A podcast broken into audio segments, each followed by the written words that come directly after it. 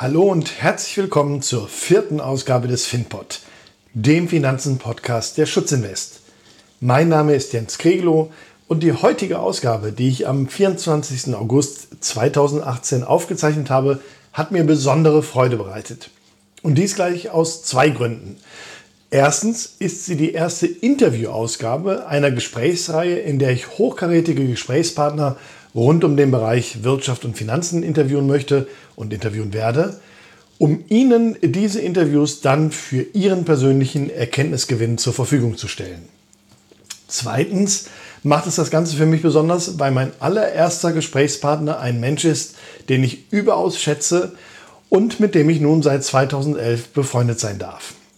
Damals, 2011, haben wir uns kennengelernt, nachdem ich ihn bereits seit über 20 Jahren vom TV-Bildschirm her kannte.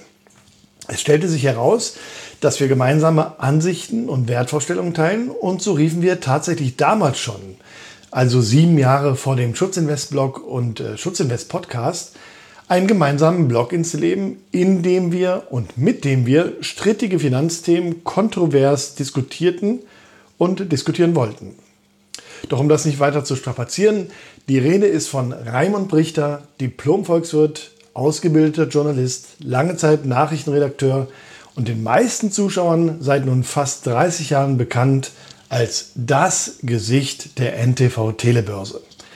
Doch darüber hinaus ist er auch erfolgreicher Buchautor und zudem Finanzratgeber mit seiner Webseite des Wahre Werte Depots. Grund genug also, das erste Gespräch mit ihm zu führen. Ich glaube, ich bin in meinem gleichfolgenden Interview auch darauf eingegangen, aber ich möchte Ihnen die Lektüre des Buches, das er gemeinsam mit Anton Vogelmeier geschrieben hat, wirklich ans Herz legen. Es heißt Die Wahrheit über Geld und erläutert Ihnen Schritt für Schritt, was Geld eigentlich ist, wie es geschaffen wird und was die Gefahren sind, die unserem derzeitigen Geldsystem automatisch innewohnen. Das Buch gibt es in der Taschenbuchausgabe inzwischen für gerade einmal knapp 10 Euro. Und ich kann allen Zuhörerinnen und Zuhörern nur wärmstens empfehlen, dieses Buch zu kaufen und zu lesen. Es wird Ihr Verständnis von unserem Geldsystem sicherlich völlig verändern. Und Sie werden nach der Lektüre, zu den leider immer noch sehr wenigen Menschen gehören, die grundlegende Kenntnisse des Geldsystems nicht nur erfahren, sondern dann auch verstanden haben. Ich bin mir sicher, damit führen Sie jede Diskussion im Freundes- und Bekanntenkreis an und es dürfte wohl nur wenige Gelegenheiten geben, bei denen Sie für gerade einmal 10 Euro einen derartigen Wissensgewinn erzielen, mit ganz klaren Erkenntnissen übrigens auch für Ihre persönlichen Finanzen. Und nein, ich erhalte keine Tantiemen vom Verlag und äh, nun damit auch genug der Vorrede. Laufen Sie gerne unserem gemeinsamen Gespräch, das wir kurz vor seiner nächsten Telebörse-Sendung heute aufgezeichnet haben. Ich sitze hier in den Rheinlandhallen zusammen mit Raimund Brichter, dem Urgestein der NTV Telebörse, Moderator seit, ich denke, über 20 Jahren und ähm, kann mit ihm heute ein wenig darüber sprechen, äh, was ist eigentlich Geld, ähm, wie kann man sich vor möglichen künftigen Krisenszenarien schützen. Aber zunächst würde ich gerne wissen, Raimund, ähm, es ist ja nun nicht selbstverständlich, äh, dass man äh, Moderator bei NTV wird. Wie war denn dein Werdegang? Ich weiß, du hast Volkswirtschaft studiert. Wie kam dann der Wechsel oder der Übergang in den journalistischen Teil? Ähm, ich war vorher schon Journalist, bevor ich studiert hatte, äh, bei einer Nachrichtenagentur, habe ich äh, von der Pika auf gelernt, das Handwerk. Dann war ich da Redakteur und dann war eine Anzeige in der Zeitung, Telebörse sucht ähm, Nachrichtenredakteur. Aha. Ja, das hat sich gut ergeben. Ich war gerade äh, ein Jahr mit dem Studium fertig und dann fing ich bei der Telebörse an, die damals noch auf Sat 1 lief, im Schwarzen Loch, mittags. 13 Uhr war das, glaube ich. Äh, da hatte Sat 1 noch nichts. Mhm. Das war 1989. Da war ich zuerst Nachrichtenredakteur und bin dann Moderator geworden. Und dann kam das, was kommen musste. Die Telebörse kam zu NTV, nämlich das ist eigentlich der passende Sender für die Telebörse. Da ist sie seit 1994. Mhm. Die äh, Entwicklung dahin, äh, warst du vorgeprägt vom Elternhaus, was so Finanzthemen angeht, oder hat sich das Interesse persönlich Überhaupt selber nicht, entwickelt? Überhaupt nicht. Das hat sich äh, bei mir eher so entwickelt. Ich hatte schon als Schüler immer die FAZ zu Hause. Mein Vater hatte die abonniert und da habe ich immer den Sportteil und den Wirtschaftsteil mir zu Gemüte geführt. Mhm. Und so entwickelte sich das Interesse an der Wirtschaft. Mhm. Und der Sportteil ist es dann doch nicht geworden? Nein, mein, die Frage war natürlich, ich wollte schon immer Journalist werden, Frage Sportjournalist oder Wirtschaftsjournalist. Das hatte sich dann aber relativ einfach ergeben, ähm, da ich direkt nach dem Abi die Möglichkeit hatte, ein Volontariat bei der Nachrichtenagentur VWD mhm. zu äh, bekommen. Das war eine Wirtschaftsnachrichtenagentur und ich erinnere mich noch wie heute, als ich beim Arbeitsamt bei der Berufsberatung war, hat der mir gesagt, gehen Sie da ja nicht hin, Herr Brichter, machen Sie erst was Anständiges, studieren Sie erst mal, äh, die kennt niemand die Agentur, was auch immer. Ich habe mich nicht daran gehalten, ich habe die Ausbildung dort gemacht und das war genau das Richtige. Perfekt. Sie sind äh, oder du bist, wir kennen uns ja schon eine ganze Weile, ähm, ja nicht nur Moderator der Telebörse, sondern auch Buchautor. Und du hast vor einigen Jahren ähm, ein hochinteressantes Buch geschrieben, äh, das in meinen Augen eines der wenigen Bücher ist, was mit dem Inhalt das verspricht, äh, was der Titel angibt, nämlich die Wahrheit über Geld kundzutun. Wie ist die Idee zu diesem Buch gekommen? Im Rahmen meines Studiums hatte ich mich schon immer für das Thema Geld und Währung interessiert. Das war eines meiner Lieblingsfächer. Und es gab so viele Fragen und Rätsel, die auch während des Studiums nicht geklärt worden sind zu diesem Thema, konnten mir auch die Professoren nicht sagen. Und deswegen hat sich äh, auch nach dem Studium das Interesse am Thema Geld und Währung aufrechterhalten, bis es dann zur Finanzkrise kam und ich dann äh, mit meinem langjährigen Partner Anton Vogelmeier mal telefonierte und äh, meinte, wollen wir darüber nicht ein Buch schreiben? Und wir haben dann gesagt, wir schreiben ein Buch darüber. Er hat das vor allen Dingen organisiert. Ich habe vor allen Dingen die Inhalte beigesteuert und das Sprachliche. Und dann kam es zu diesem Projekt. Hat länger gedauert als äh, erwartet. Wir waren so, wir hatten so auf dem auf dem Schirm zwei, zwei bis drei Jahre, aber es hat dann doch bis 2013 gedauert. Und wenn Sie wissen oder wenn du weißt, wann die Finanzkrise begonnen hatte, 2007 ja. bis 2013 ist so ein ordentlicher ja, Zeitraum. In der Tat. Äh, es ist ja auch interessant, man kann die Frage ja im, im Freundes- und Bekanntenkreis stellen, was ist Geld? Und in der Regel kommen dann zwei, drei typische Sätze. Ja, Moment, hier die Scheine und Bargeld und Münzen. Aber wenn es dann tiefer geht, da gehört es genau auf. Und deswegen finde ich, das Buch äh, setzt auch äh, an genau der richtigen Stelle an. Da erinnere ich mich, Entschuldigung, wenn ich dich unterbreche, ja, ja, gerne, an Einen, einen Professor, Professor Kasten hieß der, den wir damals hatten. Wir nannten ihn auch als Studenten ganz böse Klapperkasten, weil er schon sehr alt war. Und er hat immer gesagt, Geld ist, was gilt. Mhm. So, das fand ich schon beeindruckend. Mhm. Ein alter Professor sagt so einen einfachen Satz. Geld ist, was gilt. Da ist natürlich was dran. Da ja. ist was dran, dachte ich mir auch. Das ist das Thema Vertrauen in das mhm. Geldsystem. Ne? Das funktioniert nur, solange äh, Vertrauen in dieses Geldsystem existiert und deswegen, was Geld ist, äh, Geld ist das, was gilt, passt ja. da perfekt zu. Ja, sehr gut. Ähm, dann bin ich so gemein und stelle die Frage jetzt dem Buchautor, was ist Geld? Wir mussten natürlich im Buch auch abgrenzen, was heutzutage Geld ist oder was wir unter Geld verstehen. Und auch da gibt es die unterschiedlichsten Definitionen. Wir haben es uns ganz einfach gemacht, gar nicht lange rumdiskutiert.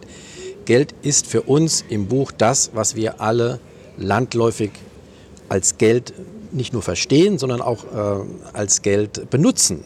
Und das sind zum einen das, was wir im Portemonnaie haben, das Bargeld, und zum anderen das, was wir auf den Bankkonten liegen haben, das Giralgeld. Mhm.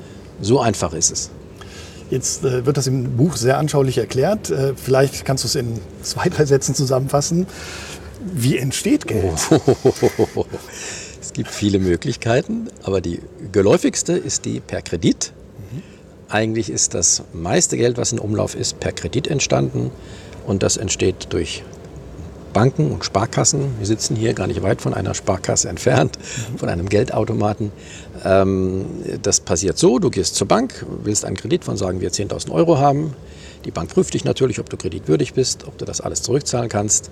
Irgendwann sagt sie ja, du kriegst den Kredit und schreibt dir die 10.000 Euro auf deinem Bankkonto, Sparkassenkonto gut. In dem Moment denkst du, ja, die haben das woanders hergenommen und dir aufs Konto überwiesen, haben sie aber nicht. Sie haben das Geld damit gemacht. So entsteht unser Geld. Das ist die sogenannte Geldschöpfung. Ja. Und die entsteht gewissermaßen aus dem Nichts. Ja, aus dem Nichts. Ähm, mit Einschränkungen, weil natürlich was dahinter steckt schon. Sie hat zum Beispiel dann diese Sparkasse oder Bank eine Forderung gegen dich. Mhm. Und die Forderung ist ja nichts, ein Vermögenswert. Mhm. Es ist dann nichts, wenn du sie nicht begleichen kannst. Mhm. Also es ist schon was dahinter, aber möglicherweise nicht so viel, wie sich die meisten Leute denken. Die denken sich ja dann, äh, Geld ist immer mit durch Gold gedeckt oder sowas. Ne? Mhm. Ne? Das ist natürlich nicht der Fall, aber Geld ist durch Forderungen gedeckt. Durch Forderungen an die Schuldner.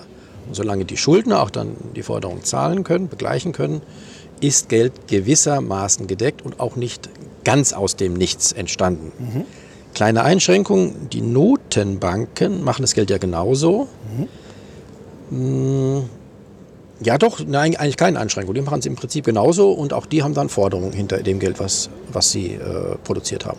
Das heißt, ich kann mir das vorstellen mhm. wie eine Waage. Auf der mhm. einen Seite liegen die Schulden, auf der anderen Seite die, die Geldvermögenswerte und das Ganze ist ausbalanciert. Genau, so. Forderungen gleich Geld. Mhm. Ja. Sobald es aber zu Ungleichgewichten kommt, wenn eben dann Forderungen nicht mehr beglichen werden können, ist die Waage im Ungleichgewicht. Und dann kommt es zu Krisen.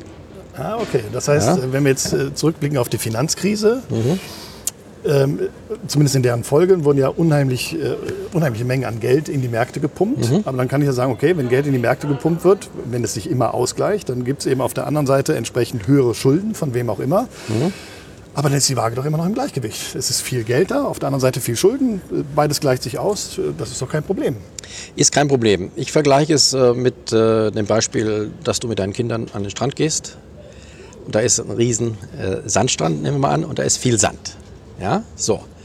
Jetzt ähm, buddelst du da ein Loch in den Sand und häufst das Geld, äh, pardon, häufst den Sand neben dem Loch auf. So. Das ist durchaus vergleichbar mit unserem Geld. Ähm, das Loch sind die Schulden und der Berg ist das Geld. Mhm. Es ist aber, nachdem du das gebaut hast, kein Sandkorn mehr vorhanden. Mhm. Das heißt, auch Geld ist, das Geldvermögen ist dann kein zusätzliches Vermögen, was in der Welt entsteht, sondern es ist immer nur durch Forderungen gedeckt, mhm. so durch die Schulden. Mhm. Und äh, deswegen gleicht sich das immer aus. So, und Krisen können dann kommen, das merkst du selbst rein physikalisch. Wenn immer mehr Geld, immer mehr Sand auf diesen Haufen äh, geschüttet wird, wird er instabil. Weil das Loch wird immer größer und der, der Berg wird immer größer und irgendwie rieselt dann irgendwann mal Sand zurück ins Loch.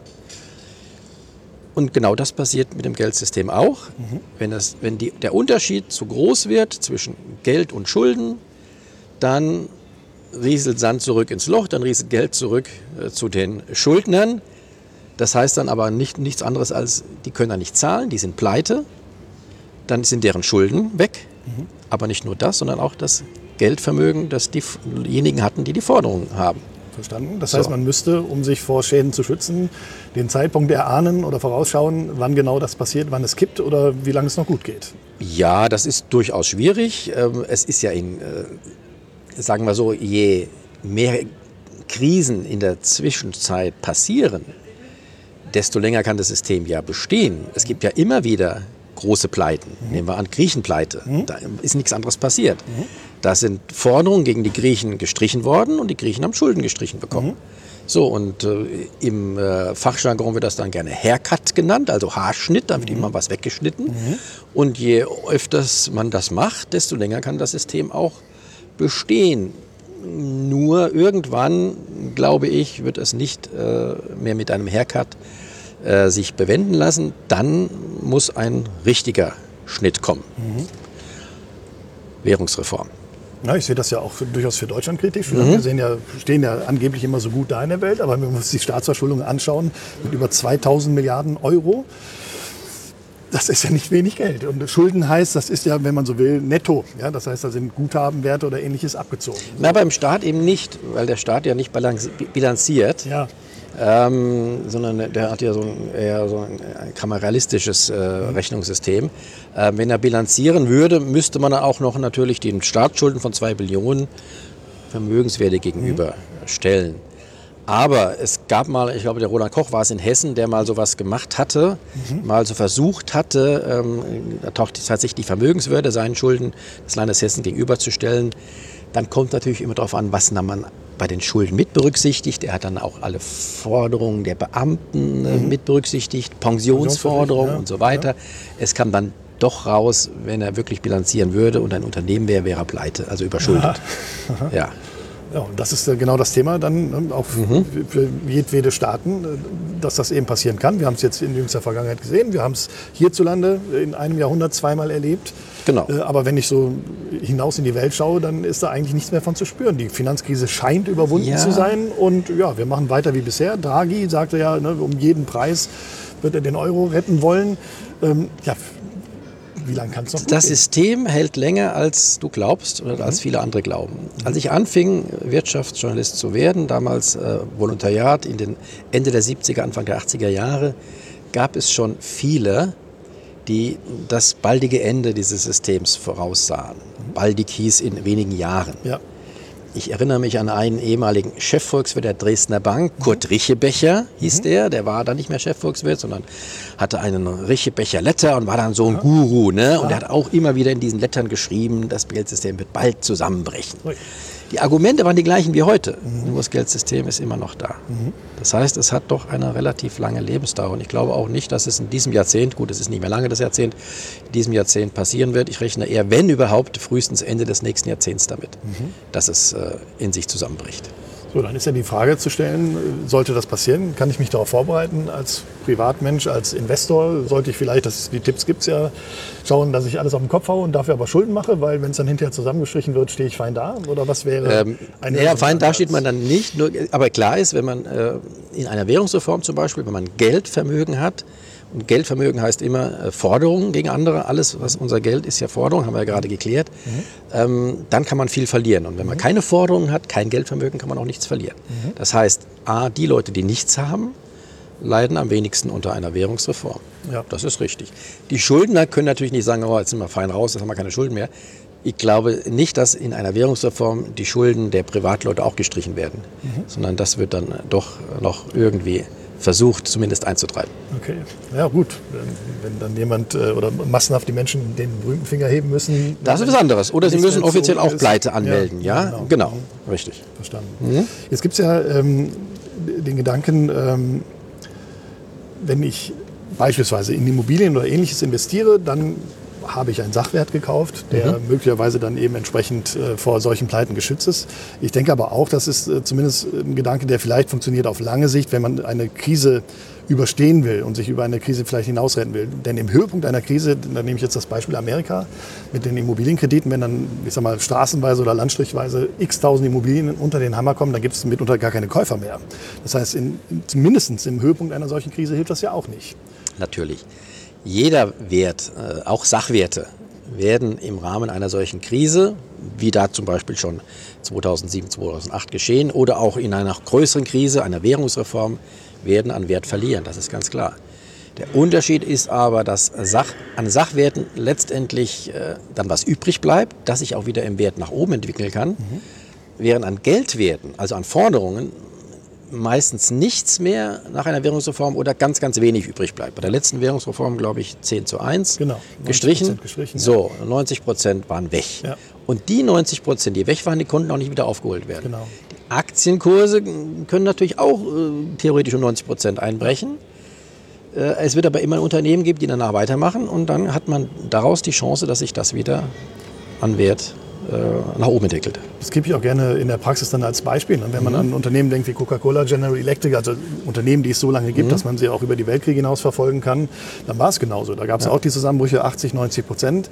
Aber dann in den 50er Jahren ne, standen die dann wieder höher mhm. als äh, zuvor. Und somit ist auch das eine gewisse Art von ja, Wertaufbewahrungsmittel. Trotzdem. Äh, man wird dann deswegen äh, auch nicht ruhig schlafen. Nee, genau. Vielleicht ein bisschen ruhiger sein als jemand, der nur eine Forderung ja. hat. Aber wenn seine Aktien um 90 Prozent einbrechen, ich glaube, dann schmeißt man sie vielleicht auch noch zum Tiefpunkt auf den Markt und verkauft. Ja. Und, äh, ärgert sich dann. Also das kann man mit Häusern ja dann weniger. Mhm. Auch da gibt es Möglichkeiten, nicht nur, dass sie die an Wert verlieren oder niemand, niemand sie kaufen will. Auch dann kann man ja dann auch nach einer Währungsreform äh, Sondersteuern erheben mhm. auf, äh, auf äh, Immobilienbesitz. Man kann ähm, Zwangshypotheken äh, ähm, einführen. Auch das ist ja alles geschehen. Man kann Goldbesitz verbieten, anderer Sachwert. Also ich sag mal, in so einer, in so einer Situation wird niemand ungeschoren davon kommen. Ja, das glaube ich auch. Gut, natürlich können solche Dinge wie Edelmetalle unter Umständen helfen, tatsächlich zu überleben im rein biologischen Sinne, ja, weil man sich vielleicht noch das halbe Schwein beim Bauern kaufen kann. Naja, wenn man es aber nicht mehr halten darf, muss man es illegal machen, dann ja, kommt genau. man ins Gefängnis, was auch immer. Ja. ja da muss man vorsichtig sein. Also der Staat hat immer Möglichkeiten, einem da äh, doch das Leben schwer zu machen.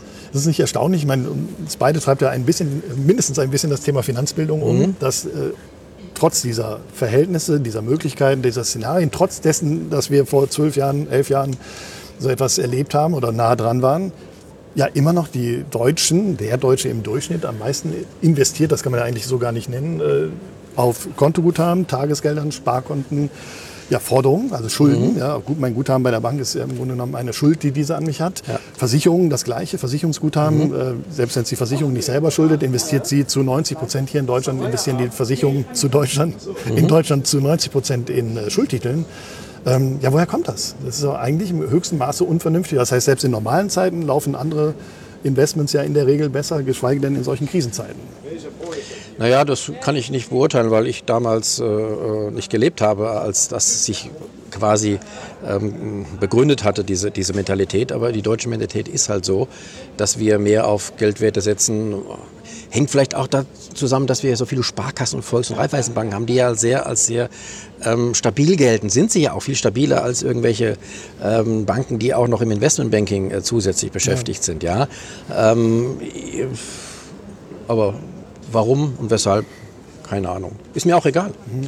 Ja? Es gibt ja auch immer Leute, die beschweren sich über diese Mentalität. Ich sage, sie ist so, wie sie ist. Ähm, ich kann vielleicht auch was dagegen tun, äh, in meinem Rahmen, aber ich äh, bin nicht böse, wenn die Leute eben so sind, wie sie sind. Sollen sie es doch machen. Ja, klar. Ja? Und wir warnen davor und einige, die, die diese Warnung ernst nehmen, die werden sich überlegen, ja, doch wieder etwas, äh, vielleicht äh, die Vermögen umzuschichten. Mhm. Andere tun das eben nicht. Mhm. Kennen Sie die Auflage Ihrer Bücher? Wie viele Nein. Menschen haben das gelesen? Also mal ein paar tausend waren es sicherlich ja. jetzt schon, ja. Weil ne, das ist ja auch eine Sache, wenn ich sehe, wie profunde das recherchiert ist und wie, Sie, wie du das aufgebaut hast, mit, äh, ja, einfach mit Schritt für Schritt, sodass jeder das wirklich nachvollziehen kann, auch ohne mhm. Vorkenntnisse in meinen Augen, äh, wäre das für mich eigentlich Standardliteratur. So, und jetzt gibt es das mittlerweile, habe ich gesehen, als Taschenbuch. Ja, das ja. heißt, man muss nicht mal mehr 10 Euro investieren. 9,90 Euro. Und um, das gibt es auch in guten Bibliotheken schon umsonst ja, auszuleihen. Ausleihen ja? als Beispiel. Ja. Und genau. das, das müsste ja eigentlich Basiswissen sein. Ja. Aber in der Hinsicht geschieht ja weiterhin nichts. Ich kenne die Umfragen, wonach der Deutsche, wie man so schön sagt, dann lieber zum Zahnarzt geht, als sich mit den Finanzen zu beschäftigen. Genau.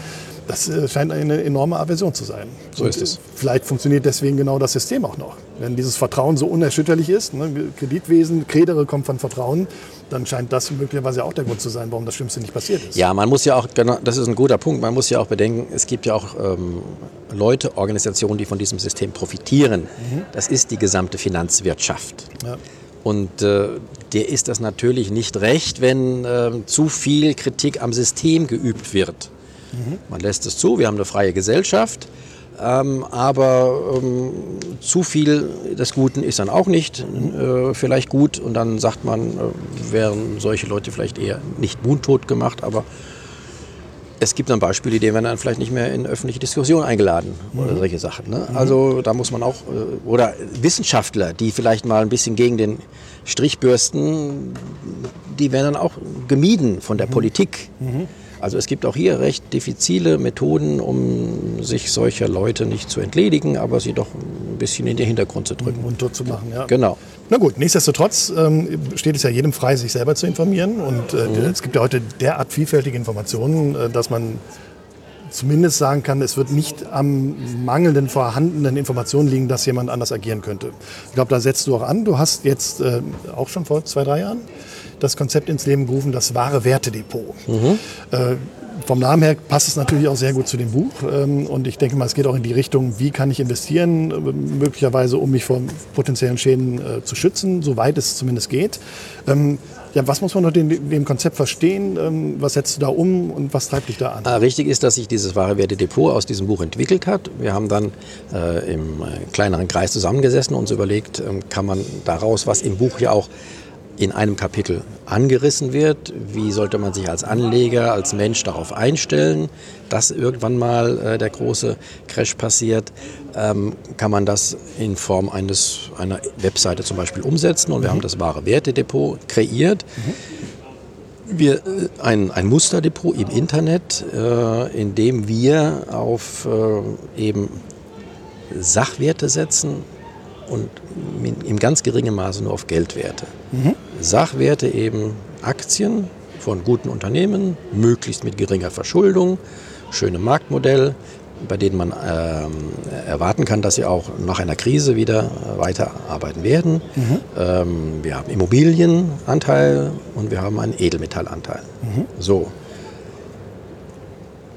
Das Besondere an diesem Konzept, es gibt eigentlich so viele Besonderheiten, vielleicht können wir die alle Stück für Stück noch, mhm. noch abarbeiten. Gerne. Eine Besonderheit ist, dass wir, äh, wir sind zu dritt, das ist, bin ich und mein Partner Anton Vogelmeier, mit der auch beim Buch dabei war, und das mhm. ist der Fondsexperte Volker Schilling. Mhm. Äh, mit dem, wir, äh, mit dem ich gut befreundet bin. Ähm, wir entscheiden aber, wir entscheiden zwar das schon letztendlich, was dann im Depot ist. Wir haben auch das Anfangsdepot kreiert, mhm. aber mittlerweile rufen wir alle Leserinnen und Leser dazu auf, selbst Vorschläge zu machen. Aha. Und äh, was ihrer Meinung nach ein wahrer Wert ist, es wird dann im Internetforum diskutiert, im Blog. Mhm. Und letztlich treffen dann trotzdem wir zu dritt die Entscheidung, ja, ist ein wahrer Wert aus unserer Sicht. Nehmen wir auf, beziehungsweise nehmen wir mal auf unsere Beobachtungsliste, mhm. wenn er vielleicht gerade äh, charttechnisch äh, vielleicht überhitzt ist und, oder es nicht sich anbietet einzusteigen oder eben nicht. Also Setzt ich nenne das immer wir, sogenannte Schwarmintelligenz, Schwarmintelligenz ja. aber in einer ganz anders als alle anderen, die es machen, mhm. in einer kontrollierten Form. Mhm. Ähm, diejenigen, die bisher solche Modelle machen, Schwarmintelligenz, machen sie ja mehr oder weniger ungefiltert. Das, was, mhm. die, was die Mehrheit entscheidet, wird gemacht. Mhm. Bei uns ist es kontrolliert, das heißt, letztendlich entscheiden dann noch wir. Das ist der große Unterschied. Ich denke, ja. dass gerade das Thema, ne, wir machen das, was die Mehrheit macht, ja auch die Trends verstärkt, also mhm. oben wie nach unten. Ja. Ja, wenn dann in, in einer Bärs, in einer Börsenkrise alle Leute verkaufen, dann, ähm, mhm. dann verstärkt sich das natürlich dadurch. Ja, und das ist natürlich eigentlich nicht gewollt. Genau. Insofern finde ich den, den, kontrollierten Prozess. Äh, und wir besser. haben ja noch andere Entscheidungsteile ähm, äh, eingebaut. Also wir haben Sicherheitsnetze. Also wichtig ist für uns im Depot, dass wir ähm, unser Ziel ist es, möglichst Schwankungen vor allem nach unten zu glätten. Mhm. Ja, auch unsere Aktien werden fallen, die wir haben, das ist ganz klar. Ja. Wir versuchen aber dann, wenn, äh, wenn sich äh, doch größere Gefahr im Verzuge andeutet, dass wir dann dennoch verkaufen und sagen, Aha. raus. Ähm, zum Beispiel, wenn sich so eine große Krise ankündigen sollte. Mhm. Wir wissen ja auch, in der letzten Krise haben auch unsere Werte ja. viel verloren, teilweise. Ja. Die bessere Variante wäre auch da gewesen, raus zu sein. Ja. So, das heißt, wir beobachten auch den Markt und versuchen, Schwankungen nach oben zu glätten. Mhm. Nur, wenn uns das nicht gelingt, wir sind auch keine, keine Hellseher, mhm. dann haben wir noch die Sicherheit oder die, ähm, äh, ja doch die Sicherheit, dass wir sagen, dann haben wir aber wahre Werte und dann können wir relativ sicher sein, dass die sich danach wiederholen werden. Wie lange gibt es das Konzept schon und habt ihr in der Zeit auch mal tatsächlich alles verkauft, weil irgendwas drohte? Das Konzept gibt es ja seit äh, Oktober 2014. Mhm. Und wir haben zweimal alles verkauft außer Gold. Aha. Das war einmal äh, am 4. Januar 2016. Trump? Nein, 2016, da gab es noch keinen, war noch nicht, Januar 2016 noch nicht an Trump zu denken. Ähm, das war äh, wegen China, ging es da ja, ja. kräftig mhm. nach unten an mhm. den Märkten. Mhm. Ähm, es gab das erste Mal schon im Jahr 2015, das hat man mitgemacht, aber haben uns wieder rasch mhm. erholt. Und ähm, das war mir vor allen Dingen alles zu, äh, zu gefährlich, vor allen Dingen dann auch Dezember hinein, was sich dann entwickelt hatte. Der DAX hatte äh, gewisse Marken nicht reißen können. Mhm. Und am 4. Januar kam dann auch äh, morgens, das war der erste Handelstag im ja. Jahr 2016, kam die Meldung aus, aus Asien, die, die Börsen crashen da und wird sich auf uns fortsetzen. Wir haben alles verkauft. Mhm was sich im Nachhinein als äh, sinnvoll herausgestellt hat, denn die Märkte waren dann zwei Monate im Abwärtstrend und wir haben das einfach geklettet. Wir sind ja auch nicht zum Tiefpunkt eingestiegen, natürlich ja. nicht, aber wir haben das geklettet ja. und haben dann wieder sukzessiv im, Jahr, im Laufe des Jahres 2016 aufgebaut. Mhm und waren dann auch wieder äh, dabei. Ne? ich kann mich erinnern, das war so eine Art ja. kleiner Doppelcrash auch bei Anleihen. Ja. Da ging's, äh, mhm. ziemlich, das war ziemlich genau, wirklich Anfang 1. Dezember bis äh, Ende Februar. Also das war so ein zwei, drei Monate. Ende Februar war das schon wieder ja. vorbei, der Spuk. Ne? Also eigentlich, mhm. eigentlich Januar, Februar. Ja. Mhm. Gut, ähm, wir haben damit zu bewiesen, mhm. zumindest bewiesen, wir können es. Ähm, aber trotzdem können wir nicht garantieren, dass wir es immer schaffen. Ja, klar. Ja? So, wir, sind, wir, sind auch keine, wir haben auch keine Glaskugel. Na klar, aber du hast vorhin ja. erwähnt, ein Fondsmanager ist mit dabei. Ja. Ähm, das heißt, ihr habt das Konzept auch schon in einen Fonds fließen lassen? Oder ähm, das war, das ist, genau, das ist jetzt eine zweite Besonderheit. Mhm. Ähm, wir hatten dann, ähm, nachdem das schon über ein Jahr lang ähm, äh, lief dieses Depot immer mehr Anfragen auch von, von interessierten Anlegern, kann man denn darin investieren? Auch die Finanzindustrie äh, im weitesten Sinne hatte äh, gefragt, kann man das Konzept vielleicht irgendwie darstellen, dass wir das auch vertreiben können. Ähm, ich persönlich war immer der Meinung, ich bin Journalist, äh, damit habe ich nichts zu tun. Ja. Ich mache ein Musterdepot gerne und mache das auch, äh, die Webseite betreibe ich. Aber mit, äh, ich bin kein Fondsmanager. Mhm. Fondsanlagen und, und Fondsmanagement ist nicht meine Sache. Ja. Ähm, wir haben dann lange diskutiert und haben dann ein, äh, ein Konzept äh, äh, äh, gefunden, das es mir ermöglicht, das weiterzumachen, uns ermöglicht, das Depot zu betreiben mhm.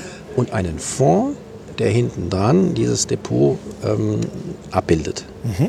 Ja? Und das Besondere ist jetzt tatsächlich, es gibt diesen Fonds seit äh, äh Oktober 2016. Mhm. Das Besondere ist jetzt tatsächlich, dass dann damit ja eine, A, eine nie dagewesene Transparenz herrscht eines Fonds auch. Ja. Denn der Fonds, wenn er das Depot abbildet, ähm, und jeder kann sofort sehen, RA, ähm, welche Werte hat er drin, mhm. B, wie entwickelt er sich, mhm. Zeitnah. Mhm. Also wir schicken zum Beispiel immer einen Depotalarm raus, wenn wir einen Wert aufnehmen oder einen Wert rausschmeißen oder mehrere Werte. Ne?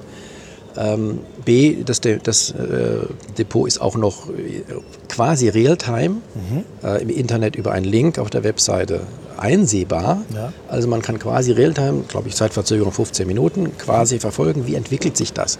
Das, das hat bisher kein anderer ja. Fonds. Da lässt sich ja. keiner in die Karten schauen, logischerweise. Die lassen sich meist nicht in die Karten schauen. Wenn wir einen guten das Job machen, eine, könnte man uns ja einfach kopieren. Das ist eine große Transparenz, mhm. die damit äh, ein institutioneller Vermögensverwalter, das ja ein Fonds ist, mhm. damit quasi über diesen Umweg der Website schafft. Und nicht nur das, es ist auch aus meinem, nach meinem Wissen zumindest der erste Fonds, bei dem die Anleger selbst Einfluss nehmen können auf die Anlagepolitik durch mhm. ihre, durch ihre ähm, mhm. Depotvorschläge. Mhm. Ist denn das nicht gleichzeitig was, was sich unter Druck setzt, weil jetzt weiß, Mensch, das wird auch noch in einem Fonds umgesetzt, wo wirkliches Geld verwaltet wird und wo Anleger Gewinn oder Verlust machen? Ich versuche mich davon loszu, loszusagen, was mir aber nicht immer gelingt, das gebe ich zu. Aber mein Ziel war ja auch eigentlich, ich bin Journalist mhm. und mache weiter das Musterdepot und der Fonds soll Fonds bleiben. Man muss auch die, man muss zumindest versuchen, und das tue ich, mental unabhängig zu sein davon. Ich kann mir auch vorstellen, jetzt ja. äh, mache ich mal ein fiktives Beispiel. Äh, ihr habt Bayer im Depot. Na gut, Bayer ist jetzt aus anderen Gründen vielleicht im Moment nicht das, aber egal. Nehmen wir jetzt mal Bayer, weil ich Bayer gesagt habe. Und ihr findet die gut, ihr habt die im Depot und jetzt kommt eine positive Meldung zu Bayer, die du vielleicht in der Telebörse vorträgst. Wärst du dann nicht versucht, noch quasi einen privaten Kommentar hinten anzuhängen, Überhaupt um nicht. den Kurs noch ein bisschen Überhaupt nicht. nach oben zu sowas bringen? Von, sowas von wurscht. Mhm. Weil äh, sowieso jeder, äh, jeder Wert ja nur einen kleinen Anteil am gesamten Depot hat. Und äh, ich genauso auch ihr selbst auf der Seite auch dann berichte, wenn das mal nach unten geht. Ich kann ein Beispiel nennen. Wir, hatten ein, wir haben eine Firma jetzt im Moment nicht im Depot, aber lange im Depot gehabt. Die heißt Baccafrost, ein, äh, ein Lachszüchter von den Färöerinseln. Und da gab es die Meldung, äh, dass da irgendwie ein Virus in diesen, in diesen ja. Äh, Zuchtbecken aufgetaucht sei und das, die Aktie ist gefallen. Das habe ich natürlich trotzdem sofort auf der Internetseite auch bei uns veröffentlicht. Also das ist doch ne, völlig klar. Ja. Wir machen da keine, keine Unterschiede. Und äh, äh, ob wir dann uns überlegen, ob wir den Wert vielleicht verkaufen, ist eine ganz andere Sache. Mhm. Ja. Aber ich behandle auch alle unsere Werte kritisch im Auge. Das ist ganz wichtig. Man darf ja auch nicht, man darf ja auch nicht ähm, äh, dann blind werden vor, vor möglichen Gefahren. Ne? Und ich gucke bei allen Werten auch immer kritisch die Charts vor allen Dingen an. Und wenn ich merke, da ist irgendwas im Busch, dann sage ich auch, bin ich der Erste in unserem Dreierteam, der sagt, hier sollte man vielleicht erstmal doch glattstellen. Ja, das ist ja sonst die Gefahr, die ja, ne, ja. viele Privatanleger äh, auch haben, dass sie dann psychologisch agieren eher und sagen, oh na, jetzt habe ich aber bei dem und dem Kurs gekauft. Genau. Jetzt realisiere ich ja tatsächlich einen Verlust, wenn ich das ja. mache. Und ah, die Aktie ist jetzt 30 Prozent gefallen. Na, noch tiefer kann es ja gar nicht gehen. Ich behalte. Und dann fällt sie noch weiter und noch, noch weiter und noch weiter. Und wenn sie dann bei 10 steht, wird sie verkauft, so nach dem Motto, es kann ja nicht mehr gut werden. Verluste begrenzen, Gewinne laufen lassen, ist eine alte Börsianer-Regel. Aber äh, wir alle sind uns einig, auch das äh, funktioniert nicht immer. Wir haben ein Beispiel, da haben wir, es ist ein, ein, ein, eine Unterstützung gebrochen worden, wir sind ausgestoppt gestoppt worden. Und am nächsten Tag sprang die Aktie wieder über äh, diesen ja, ausgestoppten ist, ja. Kurs. Alles ist, alles ist möglich. Ja. Das ist Börse. Es interessiert aber, mich aber trotzdem auch, was so. ist mit dem Virus geworden bei den Fischzüchter? War der da? Der, oder, der war wahrscheinlich da, aber die haben den bekämpft und okay. äh, die Aktie ist dann äh, gefallen, aber sie ist auch wieder gestiegen. Äh, wir haben sie dann aus anderen Gründen erstmal aus dem Depot herausgenommen. Ich habe mich ja auch auf der oder den Internetseiten so ein bisschen getummelt von dir und ähm, was mich schon etwas wundert oder also für dich also so gesehen positiv wundert ist deine Gelassenheit auf das, was ich jetzt erwähne. Ähm, es scheint mir, dass gerade das Thema Offenheit und Transparenz und, die, und diese, ja, ne, diese, diese, dieses offensichtliche zur Verfügung stellen von Informationen, was ihr da tut, durchaus Menschen anzuziehen, die dann in ihren Kommentaren etwas ähm, ja, vielleicht zu den Internet-Trollen gehören. Ist das so, dass gerade die interessanterweise eine solche Offenheit sowas fördert, dass dann Menschen kommen und ihren Senf dazu tun, die vielleicht dann nicht so zu ich glaube, sind? Wollt ihr das auch Ich glaube eher das Gegenteil, weil es sind sehr wenige, die so sind. Aber okay. du hast recht, die kommen mhm. und ich äh, behandle jeden auch so, dass ich auch auf seinen Trollkommentar auch eingehe. Ja, genau. ne? Selbst wenn er unter der Gürtellinie ist. Ja. Und äh, ich stelle fest, das ist auch so ein bisschen äh, mein, mein Konzept, ich stelle fest, dass äh, die Leute sich meistens dann selbst bloßstellen. Mhm. Meistens nicht mit richtigem Namen, egal, ja. trotzdem. Mhm. Sie werden dann auch von der anderen Gemeinde quasi, ergießt sich ein Shit, Shitstorm über sie. Ähm, und von daher, ja, also, aber das äh, ist nicht so, dass es sich das irgendwie ähm, jetzt besonders äh, äh oft bei uns zutragen sollte. Mhm, okay. Ich glaube eher, es ist sogar relativ wenig. Na, das ist ja gut. Ja. Ja. Die äh, Frage, die ich mir dabei stelle jetzt, äh, jetzt, du hast diese, ich nenne es mal Schichtdienste bei NTV, bist Buchautor, bist jetzt noch äh, äh ja, wahre Wertedepot Finanzratgeber. Wo bleibt noch Zeit fürs Private? Gibt es auch noch einen privaten Raimund Brichter? Gibt es Hobbys, die du hast? Oder musst du sagen, ich bin froh, wenn ich noch fünf Minuten mit der Familie habe? Also ich sage mal, die Börse ist mein Hobby. Mhm. Das gebe ich offen zu ähm, in gewisser Weise ähm, die Telebörse moderieren. Auch mein Hobby, mhm. macht mir zumindest großen Spaß. Mhm. Und äh, ich habe die eine oder andere natürlich auch noch privaten Interessen, aber da sage ich mal, die privaten Dinge, die werde ich nicht in der Öffentlichkeit diskutieren. so soll es sein. Genau. Vielen lieben Dank für das Gespräch. Danke für deine Zeit. Bitte sehr. Und wie immer gilt, bitte beachten Sie auch die wichtigen Hinweise am Ende dieses Podcasts nach dem kleinen Jingle.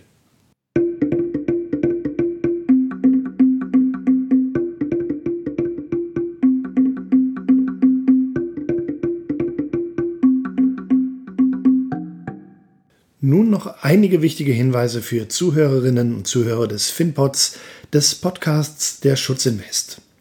Die Schutzinvest GmbH und Co. KG ist im Rahmen der Anlageberatung nach 1 Absatz 1a Nummer 1a Kreditwesengesetz und der Anlagevermittlung gemäß 1 Absatz 1a Nummer 1 Kreditwesengesetz als vertraglich gebundener Vermittler gemäß 2 Absatz 10 Kreditwesengesetz ausschließlich im Namen für Rechnung und unter Haftung der Finet Asset Management AG tätig. Dieser Podcast dient nur allgemeinen Informationszwecken zu diversen Finanzthemen. Der Podcast stellt somit keine Finanz-, Versicherungs-, Anlage-, Steuer- und/oder Rechtsberatung dar und ersetzt somit eine solche auch nicht. Im Gegenteil, das Hinzuziehen eines entsprechenden fachlichen, rechtlichen und oder steuerlichen Beraters wird dringend angeraten vor entsprechenden Entscheidungen ihrerseits. Auch beinhaltet dieser Podcast keinerlei Einladung, Anregung, Empfehlung und oder Aufforderung zum Kauf, Zeichnen, Halten, Verkaufen oder sonstigen Handel von Wertpapieren, Derivaten, Finanzinstrumenten, Immobilien, Edelmetallen, Sachwerten also schlichtweg jedweder materiellen oder immateriellen Sache und soll auch nicht so verstanden werden. Gleiches gilt für den Abschluss, den Wechsel, das Stilllegen und oder die Kündigung eines Versicherungsvertrages. Alle Angaben und Informationen erfolgen ohne Gewähr. Es wird kein Anspruch auf Aktualität, Richtigkeit oder Vollständigkeit erhoben. Weitere wichtige Angaben wie das Impressum und die Datenschutzerklärung der Schutzinvest entnehmen Sie bitte der Internetseite www.schutzinvest.de-impressum.